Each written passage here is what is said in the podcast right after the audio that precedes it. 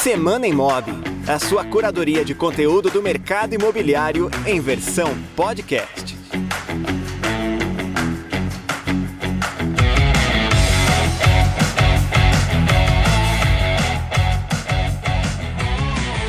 Olá, seja bem-vindo, bem-vinda ao Semana Imob, o podcast do Imob Report, que toda semana comenta as principais notícias sobre o mercado imobiliário. Eu sou Michel do Prado, líder de educação da Cúpula e também do Imob Report, e trago para você algumas das notícias que foram selecionadas pelo nosso time de jornalistas especialistas no setor imobiliário. Essa foi uma semana especial porque boa parte dos conteúdos ali mais acessados pelos assinantes do Imob Report foram conteúdos publicados pela nossa equipe, né? Produzidos, apurados e publicados pela nossa equipe e eu convido você a acompanhar alguns deles.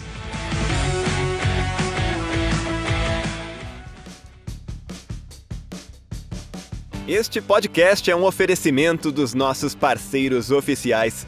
Conheça as marcas que acreditam na transformação do mercado imobiliário brasileiro. Captei, Porto Seguro, Quinto Andar e Refera. Acesse imobreport.com.br e conheça mais conteúdos apoiados pelos nossos partners.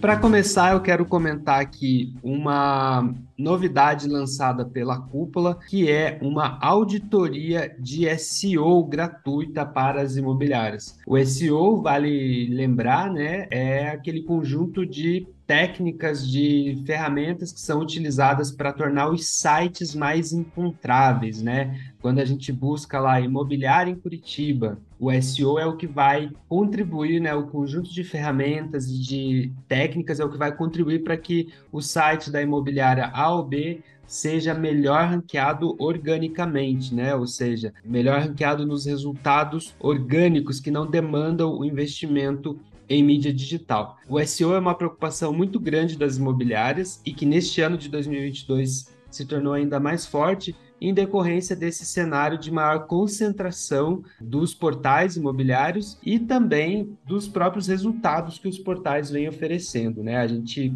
vem observando pelos treinamentos que a cúpula realiza, o quanto essa é uma dor das imobiliárias, né? Encontrar formas de diminuir a dependência dos portais e o SEO surge como uma ferramenta importantíssima para esse fim. Então a cúpula está lançando uma auditoria gratuita de SEO para imobiliárias que vai permitir a você aí ter um raio-x, né, de quais são os pontos mais importantes a serem considerados na sua melhora de performance, né? A cúpula por atuar né, com foco no mercado imobiliário, ela desenvolveu uma metodologia e ela tem uma visão agora, sabe o que funciona, né? Tem, inclusive, muitos cases relevantes para compartilhar com vocês. Essa auditoria, como eu disse, ela é gratuita. O link para você fazer está disponível aqui na descrição do episódio. Você precisa informar poucos dados, tá? Basicamente, qual é o teu site, né? O domínio do teu site, qual é a palavra-chave principal para o teu negócio negócio,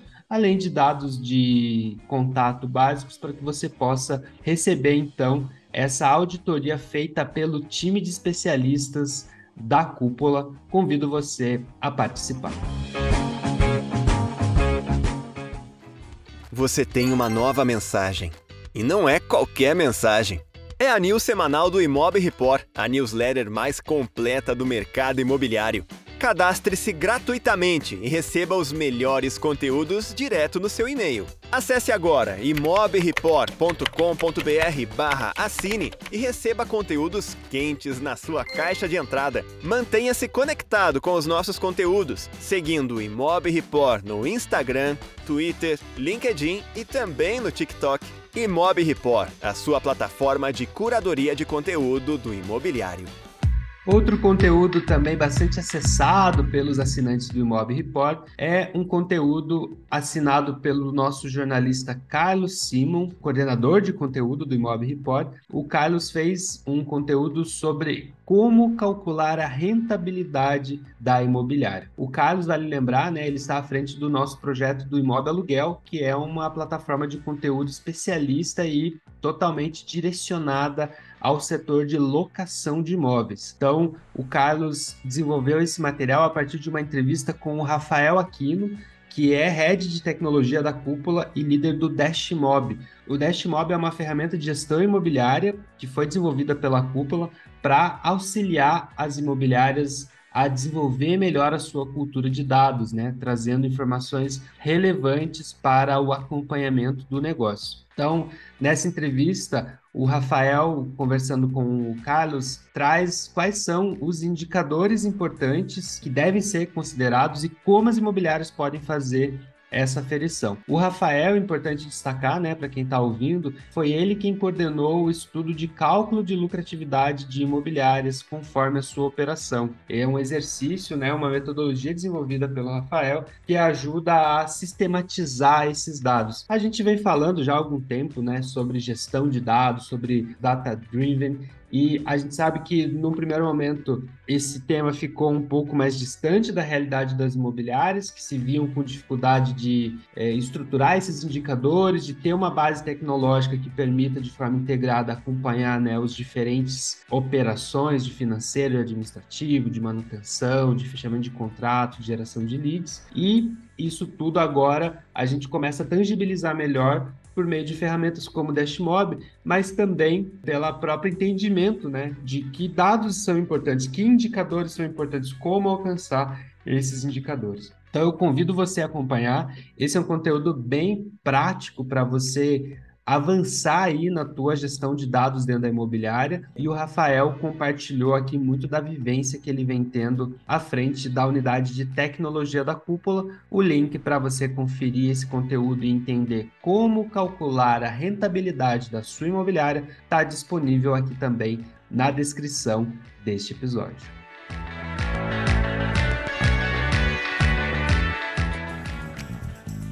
Não fique de fora dos debates mais importantes do mercado de aluguel brasileiro. Assine o Imob Aluguel e tenha benefícios exclusivos que vão te ajudar na tomada de decisões da sua imobiliária. Participe de um grupo exclusivo com imobiliárias como a sua para trocar experiências. Receba semanalmente um relatório com tendências e segredos do nicho de locação. E participe ainda do nosso webinar exclusivo para assinantes, que acontece todos os meses. Acesse agora imobialuguel.com.br e assine gratuitamente por 7 dias.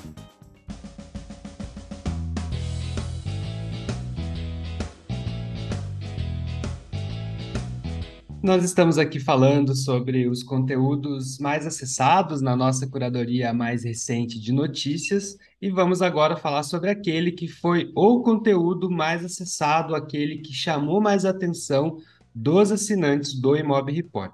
E esse é um conteúdo que fala sobre como a alteração, como o momento atual de, da taxa Selic mais elevada, como que esse cenário econômico modifica os argumentos de venda que os corretores precisam utilizar para convencer, para envolver os seus clientes.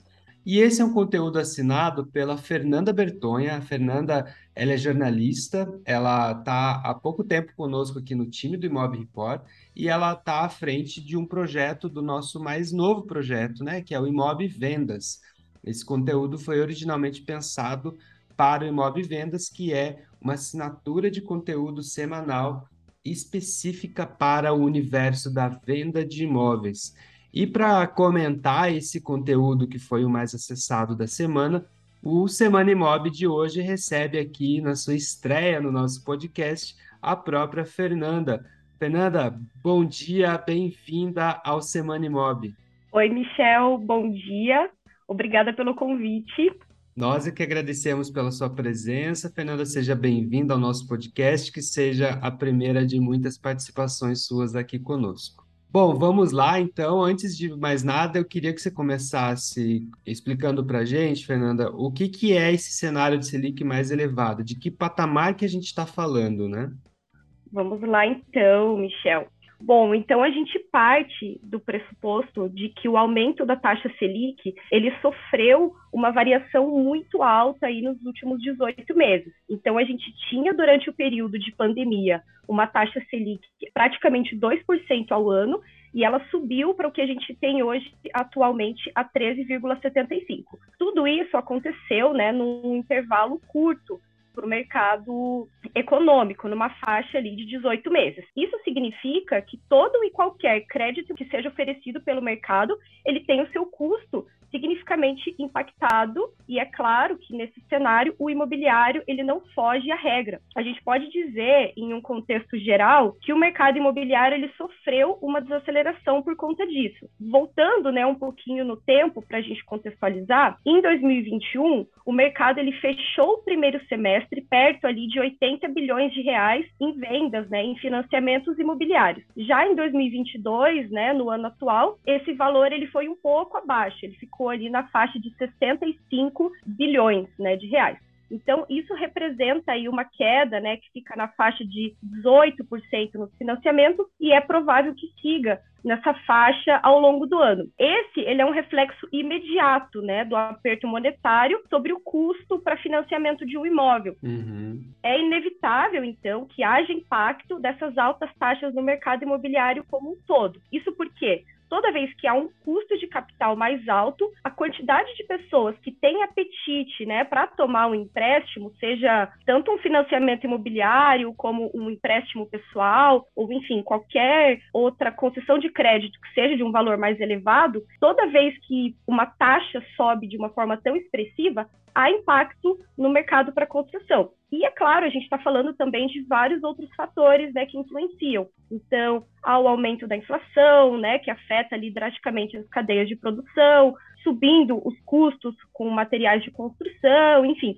entre outros, né? A gente chega aí num cenário em que muita coisa de fato pode ser considerada. Isso é bem interessante porque a questão do crédito ela está intrinsecamente ligada, né, à, evolução no mercado imobiliário. Então, quando você fala, por exemplo, da desaceleração, né, essa desaceleração, ela inclusive já havia uma expectativa de que ela fosse acontecer, né, em razão desse cenário. E eu queria perguntar para você quem você ouviu, porque você conversou com alguns especialistas, né, Fernanda, para poder é, construir esse conteúdo, assim, quem que você ouviu para esse material? Isso, legal, Michel, essa pergunta. Nós ouvimos duas fontes que foram bem relevantes para falar sobre esse contexto. A primeira delas foi o vice-presidente da Proptech Imobiliária, a ATA, a gente conversou com o Guilherme Correia. E a segunda fonte foi o CEO da fintech de crédito imobiliário Credit Home by Loft, que é o Bruno Gama.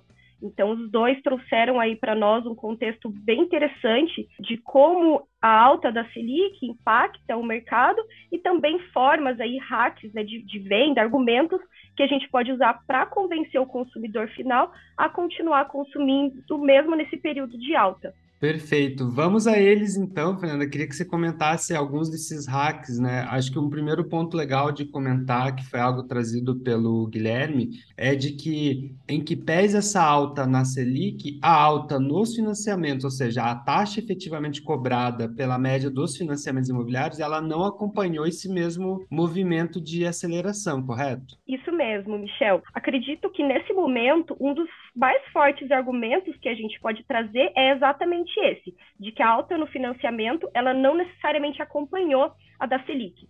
Então, mesmo a gente observando um aumento da taxa básica de juros, né, de 2 para quase 14% nesse intervalo de 18 meses, a taxa de juros do financiamento subiu muito menos. Então, ela foi para uma faixa de 6,9%, 7% para 9% a 10%. Até um argumento né, trazido pelo vice-presidente da ATA, Guilherme Correia, é que isso acontece exatamente porque os grandes bancos privados eles já entenderam a importância de ter o cliente do financiamento imobiliário em sua carteira. Por que esse reflexo? O cliente imobiliário, uma vez que ele já está dentro do banco, a tendência é que ele confie mais naquele banco para tomar outros créditos naquele banco. Então, se ele vai precisar de um empréstimo para, enfim, né, dar andamento em outra área da vida dele, é muito provável que ele faça nesse mesmo banco. Então, essa percepção, ela faz com que, mesmo com as taxas elevadas da Selic, a gente não observe taxas de juros na concessão imobiliária nos mesmos patamares que a gente via lá em 2016. Fazendo um breve resgate, há seis anos, a Selic ela também estava em torno de 14%. E apesar disso, o financiamento nos bancos ele era mais elevado para financiamentos imobiliários, na faixa de 11, 11,5% ao ano. Hoje, mesmo com a Selic nesse mesmo patamar, a taxa ela fica ali entre 9 a 10%. Esses argumentos, né, a gente pode usar para o cliente realmente para mostrar para ele que o cenário macroeconômico também exerce influência, né? É claro que a pessoa que há um ano e meio ela viu que ela podia financiar a taxa de 7%, quando ela vê agora taxas de 9, é, 9,5%, 10%, é claro que em um primeiro momento ela pode se assustar. Mas se ela fizer as contas, ela logo vai entender que ainda faz sentido comprar, né? E que as taxas elas não acompanharam. Então, mesmo indo lá atrás, né, há seis anos e considerando aquele patamar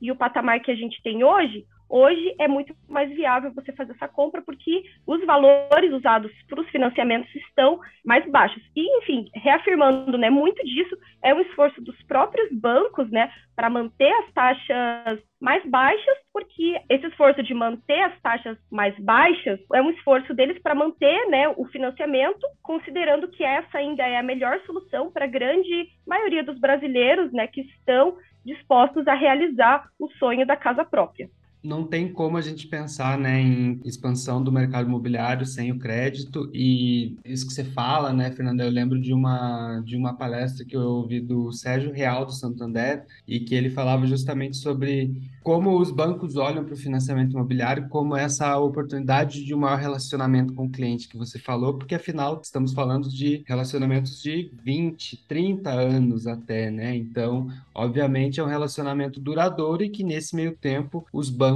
têm não apenas uma previsibilidade, né, de um crédito de longo prazo, mas também mais oportunidade para relacionar com esse cliente. E aí eu quero até aproveitar esse tópico para ir para o seguinte aqui que consta no teu texto, Fernando, que é o argumento de que os rendimentos estão mais altos do que a taxa de juros, que também tem relação com essa decisão pela tomada do crédito, que é um cenário em que, pensando no investidor, né, também é um cenário mais favorável para esse investidor e para o corretor envolver esse cliente pela via do investimento, correto? Isso mesmo seguindo né, é, um pouco a linha desse nosso argumento anterior, há um ponto relevante a ser observado, mas esse ele vai ter mais relação ali com o cliente de médio e alto padrão. Em suma, né, com o cliente que ele é investidor. Fazendo um breve contexto, né, como geralmente esse comprador, ele é um comprador que ele tem recurso guardado. Então ele pode aproveitar o momento,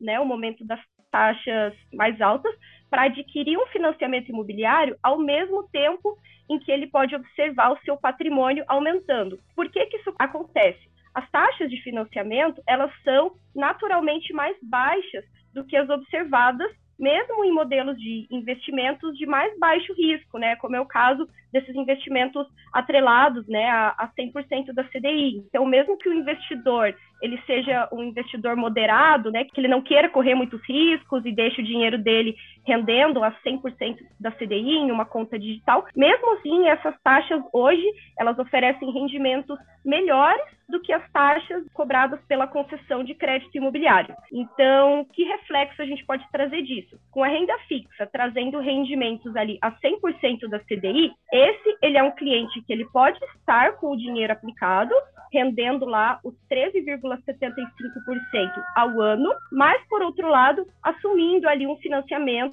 com taxas de 9, 9,5, 10% ao ano. Fazendo um, uma conta, né, de cabeça um pouco rápida, o que, que vai sobrar ainda? Algo como 4 é, a 5%, entende? Então, para esse cliente, faz mais sentido manter o dinheiro dele aplicado. Por quê? Ele não se desprende do patrimônio dele, muito pelo contrário, ele vê o seu patrimônio, ele continua aumentando, então ele evita de perder a liquidez do seu dinheiro, né, que é uma liquidez inevitável, se ele decide fazer a compra do imóvel à vista, ele muda, né, o investimento dele. Então, quando esse cliente, ele opta manter o, o investimento dele e fazer a concessão do crédito imobiliário, ele ainda vai estar tá vendo o dinheiro dele crescer ao mesmo tempo em que ele toma ali taxas de financiamento mais baixas do que ele vê rendendo. Só para finalizar esse tópico, também é importante lembrar, né, esse foi um argumento trazido lá pelo Guilherme Correia, é, da ATA, que ele lembrou né, para nós que quando a Selic estava em 2%, isso lá no auge né, do período de pandemia, a taxa imobiliária ela estava muito mais alta, ali na faixa de 6,9%. Então, o que, que a gente pode observar disso? Mesmo com alguns bancos, algumas instituições financeiras nesse, nesse período estavam oferecendo né, rendimento de 200% da Selic, ainda assim, né, de 2% ela ia para 4%, contra a taxa do financiamento imobiliário em 6,9%. Então, a gente vê que mesmo nesse cenário de 200% da Selic, ainda não valia comprar o imóvel à vista, né, para quem tinha recurso. O contrário, desculpa, ainda não valia a pena fazer essa compra do financiamento para quem tinha o recurso guardado. Nesse caso, sim, era melhor comprar à vista, né? Enquanto hoje é melhor para o investidor manter o dinheiro dele aplicado e, ao mesmo tempo, tomar né, o financiamento imobiliário como também uma segunda forma de investimento. Perfeito. Isso é muito interessante porque a gente tem, em geral, essa recomendação da compra à vista, mas que no caso do investidor, isso é um argumento muito legal do corretor ter em mente para ajudar a gente a fazer essa conta, né? Ajudar a ter essa visão. E aí eu quero até pular para o próximo tópico aqui, porque tem um item importante também que pode ser um argumento, que é a possibilidade da portabilidade, né, do crédito. Isso é algo que a gente vê crescendo muito os bancos fizeram campanhas agressivas, inclusive, para estimular essa, essa portabilidade do crédito e que, num cenário de Selic mais alta, isso também vira uma oportunidade futura quando a taxa recue, né? Com certeza, Michel. A gente vê alguns clientes com medo de fazer a concessão do crédito imobiliário nesse momento, pensando que, quem sabe, daqui a um ano, daqui a um ano e meio, essas taxas fiquem mais baixas e ele saia perdendo. No entanto, esse é um argumento que cai quando o corretor ele pode usar com o cliente o argumento de que a qualquer momento ele pode solicitar a portabilidade do financiamento caso de fato ocorra essa queda na taxa. Então, o que, que isso significa? Né? Que mesmo o cliente que ele toma o financiamento agora, mesmo que seja com uma taxa pré-fixada, né, é importante ressaltar isso, o cliente lá na frente ele pode pedir a portabilidade. Então, passando o financiamento que ele tem vigente agora, para um banco que ofereça uma condição ou taxas de pagamento que sejam melhores para ele. E também é importante ressaltar que esse movimento ele também é interessante para as instituições bancárias. Né? Então o cliente ali muitas vezes pensa: ah, mas eu não vou ter coragem de fazer a portabilidade porque eu tenho um relacionamento interessante com o meu banco. Mas o fato é que esse movimento ele também pode estimular ali a competitividade né, entre as instituições bancárias e, por consequência, ser positivo para esse cliente conquistar um relacionamento com esse novo banco, né? Então ele não precisa se sentir desconfortável com essa opção, né? Então, em um segundo momento, com as taxas mais baixas, é até esperado que os próprios bancos privados eles passem a ter interesse em carteiras de financiamento imobiliários que foram tomadas por clientes em outros bancos. Então, pode ser que em um cenário de queda da taxa a gente possa até observar, né, os bancos privados aí fazendo campanhas exatamente para atrair essas pessoas que inicialmente né, tomaram um financiamento imobiliário em outro banco. Perfeito, Fernando. E aí, para finalizar, queria que você comentasse um último tópico que você traz nesse conteúdo. Lembrando que a gente está falando aqui de quais argumentos os corretores de imóveis podem utilizar para concretizar a venda nesse momento de uma taxa Selic mais elevada. Você traz ali o argumento de que existe uma tendência de alta no valor dos imóveis e que isso pode acelerar a decisão, né? Isso pode fazer com que o cliente perceba a oportunidade de efetivar uma compra neste neste momento, certo? Com certeza, Michel. Indo um pouquinho, né, para além do valor do financiamento, também é importante considerar que há uma chance forte, né, de que o preço dos imóveis ele volte a subir nos próximos anos, principalmente se a gente considerar um provável cenário, né, a, Selic ela já se estabilizou agora, né, nessas últimas reuniões, ela já foi mantida no mesmo patamar e há uma tendência de que ela fique dessa forma e depois que ela comece a baixar. Então, considerando isso, há também uma chance de que o valor dos imóveis suba nos próximos anos. Esse é um ponto, né, que também pesa ali na decisão de compra e que pode ser usado como um argumento para justificar por que, o cliente ele deve comprar agora. Até falando assim um pouquinho sobre as taxas, né, um primeiro sinal de estabilidade, ele já foi observado, né, recentemente, depois aí de 12 altas consecutivas da Selic, atualmente ela foi mantida, né, em 13,75%. A tendência agora, de acordo com as próprias instituições financeiras, né, que são semanalmente consultadas pelo Banco Central para realização do relatório Focus, é de que essa Selic ela permaneça então dessa forma até o final deste ano, né, de 2022, e já para o final de 2023, a gente vê aí que o mercado ele está projetando uma queda, mais ainda leve, né, dessa Selic, chegando ali na faixa de 11, 11,25%. Retomando um pouquinho, a gente vê que ao estacionar a Selic no patamar atual, o Banco Central ele vê que se a inflação não cair como esperado, há chance de que, fazendo a manutenção né, dessa taxa básica, a gente seja capaz de assegurar né, a convergência da inflação. Então, voltando ali um pouquinho né, para a argumentação dessa justificativa, a gente vê um cenário em que grande parte dos especialistas do mercado econômico mesmo, eles concordam de que esse é um primeiro indicativo de estabilidade da taxa Selic. Então, é claro que quando ela vai voltar a cair, ainda vai depender de, de outros fatores, muitos deles ainda desconhecidos, né? A gente tem as eleições que estão se aproximando do segundo turno, a gente tem o ajuste fiscal, outras mudanças no cenário externo que envolvem até né, a recessão na Europa, o crescimento limitado da China, a própria alta inflação né, no, nos Estados Unidos e todos esses fatores podem influenciar nas nossas taxas, né? Então são sinais de alerta para a gente manter o olho aberto. Mas, enfim, né, retomando, de qualquer forma, há uma tendência de que, conforme esse cenário macro ele se estabilize, o mercado de imóveis ele volte a registrar valores mais altos. Ou seja, a gente pode concluir disso que a melhor hora para comprar pode ser agora porque há uma tendência de que o preço suba. Isso é muito interessante, a gente vê o movimento, né, nos monitoramentos que a gente faz aqui, a gente vê muita imobiliária fazendo campanhas agora para fechamento, oferecendo descontos para que isso estimule o fechamento pelo, pelos clientes, né, até agora antes das eleições, porque de fato, uh, estamos gravando esse episódio aqui há três dias né, das, do segundo turno, e a gente sabe que logo no dia seguinte a gente já deve ter é, impactos aí, qualquer que seja o resultado, porque a gente sabe que vai haver um movimento agora de, de ajuste fiscal em razão da, do volume de recursos que foi disponibilizado aí para a população, inclusive muitos passando pela Caixa, né, com a oferta de inclusive crédito consignado para usuários de, de, programas assistenciais. Então, tem um momento agora em que as torneiras estão mais abertas, né? Para usar aí uma metáfora, pensando na, nas eleições, mas fato né, consolidado que isso vai agora ter que ser ajustado. Então, esse período de transição, novembro e dezembro, até um novo governo, seja ele um segundo mandato do presidente Bolsonaro, seja um novo mandato do presidente Lula, isso seguramente a gente vai ter novidades e espero que a gente possa voltar a falar sobre esse tema lá no comecinho de 23, né, Fernando, para trazer aí um panorama para o próximo ano. Por hora, eu agradeço a sua participação, a sua presença aqui no Semana Imob. Volte sempre participar aqui com a gente. Obrigada, Michel. Foi um prazer participar.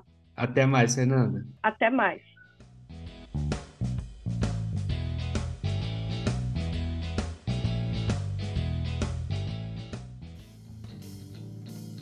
Quem atua com imóveis de alto padrão não pode ficar parado no tempo. É preciso se atualizar constantemente para atender bem e fidelizar o público mais exigente do mercado imobiliário. Para isso, assine o Imob Alto Padrão e receba atualizações semanais com tendências, dicas e novidades de quem vive o nicho mais lucrativo do imobiliário. Mantenha-se bem informado e aprimore-se como corretor ou corretora para vender mais e melhor. Acesse agora imobaltopadrão.com.br e assine o Imob Alto Padrão por menos de R$ 10 por mês. E se você gostou desse conteúdo, se você quer saber mais sobre notícias de relevância para quem atua na venda de imóveis, eu convido você a conhecer o Imob Vendas. O Imob Vendas é o mais novo produto de conteúdo do Imob Report, um relatório semanal no qual você recebe sempre conteúdo de altíssima relevância para a venda de imóveis. Como você pode ver nesse conteúdo que a gente conversou há pouco com a Fernanda, todo o conteúdo trazido pela Imob Report sempre vai ouvir pelo menos duas fontes profissionais do mercado e trazer dados que vão te ajudar a ter uma maior clareza de cenário e auxiliar nas suas tomadas de decisão. Para assinar, basta acessar imobvendas.com.br, lembrando que você pode inclusive fazer um teste gratuito do nosso conteúdo antes de efetivar a sua assinatura. Convido você a conhecer. E com isso eu me despeço de você, agradecendo pela sua audiência e convidando você a acompanhar na próxima semana mais um episódio do Semana Imob.